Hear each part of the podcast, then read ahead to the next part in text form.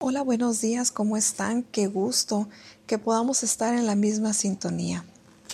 Es un gusto para mí que puedas darte el tiempo de escuchar estos estudios. ¿Qué les parece si antes de iniciar hacemos una oración? Inclina tu rostro, cierra tus ojos. Padre, te damos muchas gracias, Señor, por este día tan maravilloso que has creado para mí.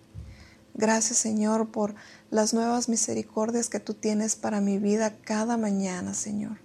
Agradecemos infinitamente este tiempo de estudio y este nuevo aprendizaje, Señor. Te bendecimos, bendecimos tu nombre, que es sobre todo nombre. Te damos gracias por lo que has hecho en mi vida. Dile al Señor, gracias por lo que estás haciendo en este momento y te agradezco por lo que vas a hacer. En el nombre de Jesús. Amén. Y miren chicas, como les dije el sábado pasado, el día de hoy vamos a iniciar una serie del estudio de Sara, una mujer con una fe extraordinaria. Este estudio el día de hoy vamos a hablar sobre los primeros pasos de la fe.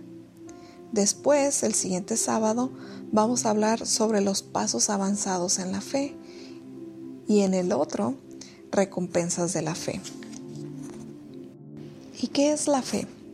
Bueno, en Hebreos 11.1 nos lo explica. ¿Qué es la, la fe? Es la certeza de lo que se espera, la convicción de lo que no se ve. Quiere decir es que estamos seguros de lo que estamos esperando, aunque nuestros ojos naturales aún no lo puedan ver. Y yo sé que tal vez no es fácil vivir una vida de fe. Y eso es exactamente lo que Sara, nuestra, la mujer de la que vamos a hablar el día de hoy, descubrió. La vida de Sara fluía con toda normalidad en su pueblo natal, en Ur. Claro que ella y su esposo Abraham no tenían hijos, lo dice en Génesis 11:30. Pero eso es algo que se puede soportar fácilmente mientras ella estaba rodeada de amigos, familiares y las, todas las distracciones que ella pudo, pudo haber tenido en su vida pues muy bien acomodada económicamente, la próspera vida que ella tenía ahí en Ur, ubicada en los márgenes del río Eufrates. Así como cualquier otra mujer, Sara debe de haber amado su hogar. Pero ¿qué pasa luego con Sara? Bueno, se le pide que deje atrás todo aquello que le resultaba familiar y seguro Tenía que darle la espalda a todo lo conocido para ir a otro lugar. Dios le dice a Abraham que deje Ur y que se vaya de allí. ¿Y a dónde tendrían que dirigirse? Bueno, dice Génesis 12:11, 12:1, perdón, a la tierra que te mostraré. Abraham, junto con Sara, tiene que ir tras Dios por el resto de sus vidas, sin siquiera saber a dónde, en búsqueda de la ciudad de cimientos sólidos, de la cual Dios es arquitecto y constructor. Abraham murió sin haber recibido las cosas prometidas. Su familia no tenía hogar y esa familia incluía a Sara. Yo me imagino que cuando Dios les habla y les dice, vayan a la tierra que yo les mostraré, cuando viene palabra de Dios, a Sara le brota una semilla de fe. Es muy posible que en el corazón de Sara haya habido tristeza y probablemente lágrimas en sus ojos. Sara actuó de acuerdo a las instrucciones dadas por Dios para el matrimonio. Por eso el hombre deja a su padre y a su madre y se une a su mujer y los dos se funden en un solo ser. Como siempre, la obediencia a Dios se reduce a un asunto de fe no importa cómo haya sucedido. Nuestra Sara tomó un importante paso de fe y esa fe creció y por último le otorgó un lugar de honor en la galería de famosos de Dios. ¿Acaso tú no te has preguntado y has orado y le has preguntado a Dios, ¿cómo puedo comenzar a tomar los pasos, los pasos hacia ti que tomó Sara y desarrollar una fe aún mayor a la que tengo? ¿Por qué no pruebas hoy mismo estos pasos importantes de fe. Los primeros pasos de fe. Número uno, confía en la fe de aquellos que te guían. ¿A quién está utilizando Dios en tu vida para mostrarte el camino hacia una fe mayor? Número 2. Aléjate de los placeres de este mundo. Lo dice en primera de Juan 2:15, no amen al mundo ni nada de lo que hay en él. Número 3. Camina hacia lo desconocido, lo invisible, lo eterno, pero con un corazón lleno de fe, porque nosotros no andamos por vista, sino por fe. Durante el transcurso de su vida, las mujeres de Dios se tienen que enfrentar a muchas clases de hambrunas, y como puedes ver, Sara se enfrentó a una gran variedad en su larga vida marcada por una fe increíble. Y he aquí una de tales hambrunas, literalmente. Sara tuvo que seguir a su esposo, llena de fe, a su esposo Abraham. Cuando salieron de Ur, Ur había sido el lugar de Sara, su vida, pero Dios le dijo a Abraham que fueran a Canaán. Es posible que les resultara difícil salir de Ur, pero ir a la tierra de Canaán era aún peor. ¿Pero por qué era peor? Bueno, para empezar, Ur estaba situada junto al río fértil y rico Éufrates. Canaán estaba lejos, más o menos 600 millas de distancia. Abraham podría haberla llamado perfectamente a Canaán la tierra de nadie. Luego, cuando Sara se estaba comenzando a acostumbrar a la tierra de nadie, se desató una terrible hambruna y tuvieron que volver a mudarse otra vez a Egipto, como otras 300 millas más. Claro, que si Dios les hubiera dicho, regrésate a Ur, todo hubiera estado bien. Tal vez ese fue el pensamiento de Sara. ¿Por qué no volvemos a Ur? ¿Por qué Dios no nos pide que regresemos de donde salimos? No lo podemos saber con certeza, pero sí sabemos que es un poco peligroso mirar hacia atrás. Puede dificultar y dañar nuestro progreso en la fe. De modo que, ¿qué podemos hacer para continuar mirando hacia adelante y seguir con fidelidad a Dios, aún cuando las circunstancias de nuestra vida parezcan empeorar y tengamos que enfrentarnos a algún tipo de escasez? Bueno, yo te voy a decir en esta mañana, mira, mira hacia adelante. La vida real ocurre en el presente y las bendiciones de Dios suceden en este momento, claro, en el futuro también. Hay que aceptar nuestras circunstancias, mujer. Las circunstancias de la vida son una de las maneras principales en que Dios obra en nosotros y expresa su voluntad. Por lo tanto, hagan todo sin quejas ni contiendas. Si las circunstancias no se encuentran en la voluntad de Dios, encontraremos a Dios en todas nuestras circunstancias. Mujeres, hay que confiar en el Señor. Dios guardará todo en perfecta paz porque en Él confiamos. Tengamos esperanzas para el futuro, mujer.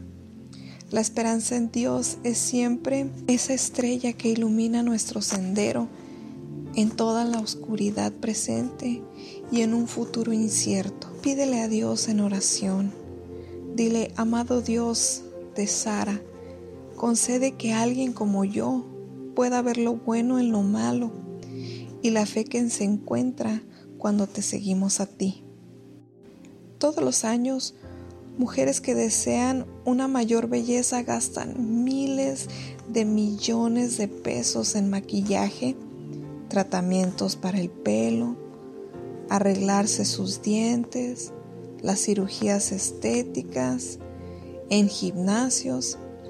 No pareciera existir un precio demasiado alto para la belleza, pero aunque te parezca extraño, Hubo días en que Sara hubiera deseado ser más fea. Dios había bendecido a Sara con una gran belleza, algo extraordinario. Cuando nació, sus padres con mucho orgullo le llamaron apropiadamente Sara, que significa princesa. pero la belleza no es todo. A veces la belleza de Sara era una bendición y otras veces fue una maldición para ella. En Génesis 12 podemos mirar algunos de esos malos momentos. Sara, mientras viajaba con su esposo Abraham, su caravana se topó con el poderoso faraón de Egipto. A pesar de que el faraón tenía una enorme fuerza militar y tenía muchas riquezas, él solamente deseaba algo diferente. Deseaba a la hermosa Sara, de la misma Sara de la que estamos hablando. Solo la quería como un agregado a su harén. Lo sorprendente es que como el esposo de Sara había predicho este escenario de la manera correcta. ¿Cómo lo sabía? De hecho, Abraham y Sara habían conversado sobre esta posibilidad y ahora se había convertido en una realidad. ¿Y cuál sería la solución que, que propondría Abraham a este posible problema? Era algo así como, pues vamos a tener que mentir. Le vamos a decir que tú eres mi hermana. Bueno, en realidad no es tanto una mentira. Después de todo, aunque era su esposa, también era la hija del mismo padre. Ustedes saben como una media hermana. que ha de haber pensado Abraham entonces? Una mentirita a, a medias. Al menos así voy a poder vivir, voy a poder preservar mi vida. Seguramente Sara sintió miedo. Pero sabes una cosa, dice Eclesiastés 3:7, que hay un tiempo para callar. Escribe este principio sabio en la tabla de tu corazón para que en los momentos de prueba salgas victorioso. Sara aprendió este costoso principio al tener que enfrentarse al temor muchas veces en su trayecto hacia una mayor fe. Vamos a hacer un repaso de lo que hemos hablado hasta este momento. El viaje de Sara comenzó con obediencia, al seguir con fidelidad a su esposo, seguir con fidelidad a Dios. Ella emprendió su viaje hacia Canaán. Una hambruna severa los obligó a dirigirse hacia el sur, hacia las extrañas tierras de Egipto. Miedo por su vida, mezclado con el miedo a la hambruna, obligó a Abraham, el gran patriarca de Israel, a mentir al faraón sobre su esposa. Ella es mi hermana. Eso fue lo que dijo Abraham. De modo que Sara fue llevada a la casa del faraón. No hay duda de que Sara debe de haberse preguntado asustada, ¿qué me va a ocurrir? ¿Seguirá Abraham sin mí? No sabemos, porque las escrituras pues no dicen nada acerca de esto, pero no tiene caso la esperanza de que el silencio señale que Sara, sentada en su prisión, conservaba su fe y que enfrentando sus miedos esperaba en el Señor. Fuerza para el presente y esperanza para el futuro se concentran tanto para ti como para mí, como para Sara, en la paciencia de la fe. Dice el Salmo 27:14, pon tu esperanza en el Señor, ten valor, cobra ánimo, pon tu esperanza en el Señor. Salmos 37:7 dice, guarda silencio ante el Señor y espera en Él con paciencia. Salmo 62:1 Solo en Dios haya descanso mi alma. Isaías 40:31 los que confían en el Señor renovarán sus fuerzas. Lamentaciones 3:26. Bueno es esperar calladamente. Daniel 12:12. Dichoso el que espere. Amiga, haz que tu práctica sea esperar en el Señor. Confía en Él. Pon tu esperanza en Él y serás bendecida en tu silencio de fe. Y te preguntarás, ¿cómo terminó esto? ¿Qué fue lo que ocurrió después? Bueno, lo único que puedo decir es lo que ocurrió a continuación. Fue Dios, Dios al rescate. el Dios de Abraham y de Sara. Estaba observando y esperando mientras que se desarrollaba el drama humano del trayecto hacia una mayor fe. En el momento perfecto, cuando todo se veía negro, Jehová hizo su dramática y milagrosa aparición. Aunque nunca lo vieron, su obrar fue sin duda percibido, escuchado, sentido y notado, y jamás olvidado. Fue Dios que fue al rescate, ya que por causa de Saraí, la esposa de Abraham, el Señor castigó al faraón y a su familia con grandes plagas. ¡Qué escena asombrosa! ¡Qué rescate! ¿Te das cuenta de algo? ¿No te das cuenta de que el Dios de Sara es también tu Dios? Con Dios todo es posible, incluso la liberación de lo imposible e insoportable. Jehová sabe cómo crear una salida para sus hijos. Él, el Señor, puede librar a los piadosos de las pruebas. En su propio tiempo y a su manera, Dios rescata a su pueblo. De modo que aun cuando te sientas horriblemente sola y tu situación te parezca terriblemente imposible, debes saber que tú no estás nunca sola y sin esperanza.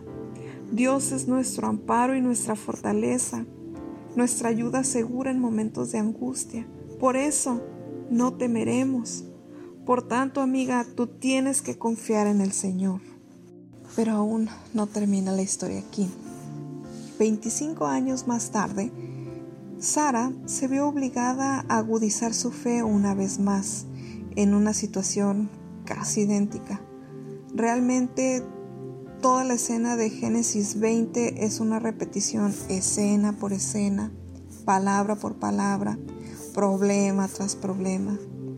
Parece evidente que una vez no fue suficiente para que Sara se convirtiera en una mujer de fe.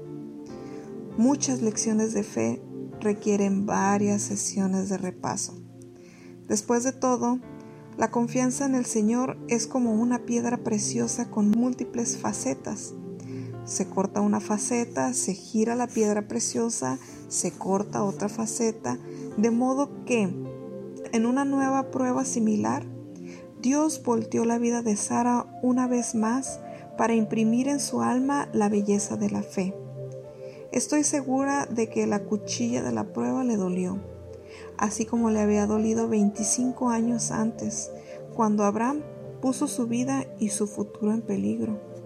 Ella había ido a parar al harén del faraón, todo porque aún a sus 90 años ella era bellísima, pero Dios parecía pedirle que le entregara su rostro, sus miedos y su fe una vez más y que otra vez confiara en Él. Después de todo, ¿qué había aprendido esas décadas antes sobre la confianza en el Señor? O dicho de otra manera, ¿cuáles son las importantes lecciones para, para lograr una fe infinita? Son cuatro. Primera lección, orar. Dice Salmos 34, 17, los justos claman y el Señor los oye los libra de todas sus angustias. Segunda lección, confiar. Confía en el Señor de todo corazón y no en tu propia inteligencia, ni en la de ninguna otra persona. Es un consejo que viene en Proverbios 3.5. Tercera lección, creer. Hebreos 11.1. ¿Qué dice? Lo que te mencioné al principio es pues la fe, la certeza de lo que se espera, la convicción de lo que aún no se ve. Cuarta lección, hay que esperar. Puse en el Señor toda mi esperanza. Él se inclinó hacia mí y escuchó mi clamor, lo dice en Salmos 41. Amiga, aquí hay un mensaje en voz alta y repetida de la vida de Sara, la tuya. Al comenzar tu nuevo día, ¿Existe algún problema en tu vida que sea una repetición? ¿Existen dificultades cotidianas que enfrentes constantemente? ¿Existen personas que regularmente te decepcionen o no cumplan? ¿Soportas día tras día dificultades que te parecen imposibles? Imagínate la belleza que tendría tu fe si permitieras que Dios, vez tras vez, día tras día, utilizara las dificultades y decepciones de tu vida para ayudarte a confiar cada vez más en Él? Espero que los siguientes estudios, las siguientes lecciones sobre los primeros pasos en la vida de fe, tomados de la vida de Sara en la presencia de Dios, te animen cada vez más a elevar tu alma al iniciador y perfeccionador de nuestra fe, y que le permitas vez tras vez añadir a la exquisita piedra preciosa de tu fe otras brillantes facetas adicionales. Cuando confíes en el Señor una y otra vez, recuerda que como Sara, tú vives tu vida en la presencia constante y poderosa de Dios no importa dónde estés, lo que dejes atrás, a dónde tengas que ir, o qué renuncies, o qué carencias vayas a sufrir, qué dificultades vayas a afrontar, cuán sola te sientas o aparentas estar, qué decepciones o abandonos experimentes, tú nunca estás sola, porque dice Salmos 91.4 que sobre ti están las alas de Dios que te cubren en Deuteronomio 33, 27 dice que debajo de ti están los brazos eternos de Dios. Salmos 34, 7 dice que a tu alrededor el ángel del Señor acampa en torno a ti para librarte. En Filipenses 4, 7 dice que adentro de ti la paz de Dios que sobrepasa todo entendimiento cuidará tu corazón y tu mente. Hasta aquí concluimos el día de hoy, pero quiero agradecerte de verdad por el tiempo que me das de poder compartir contigo. Te agradezco que hayas estado atenta y que sigas compartiendo. Pero no te pierdas, el próximo sábado, vamos a continuar hablando de Sara y sobre los pasos avanzados en la fe. Sigue compartiendo, no te canses de hacer la obra. Te agradezco y yo bendigo tu día y te doy muchas gracias. Le doy gracias a Dios por tu vida. Espero que estés muy bien. Cuídate mucho. Nos vemos el próximo sábado. Bendiciones.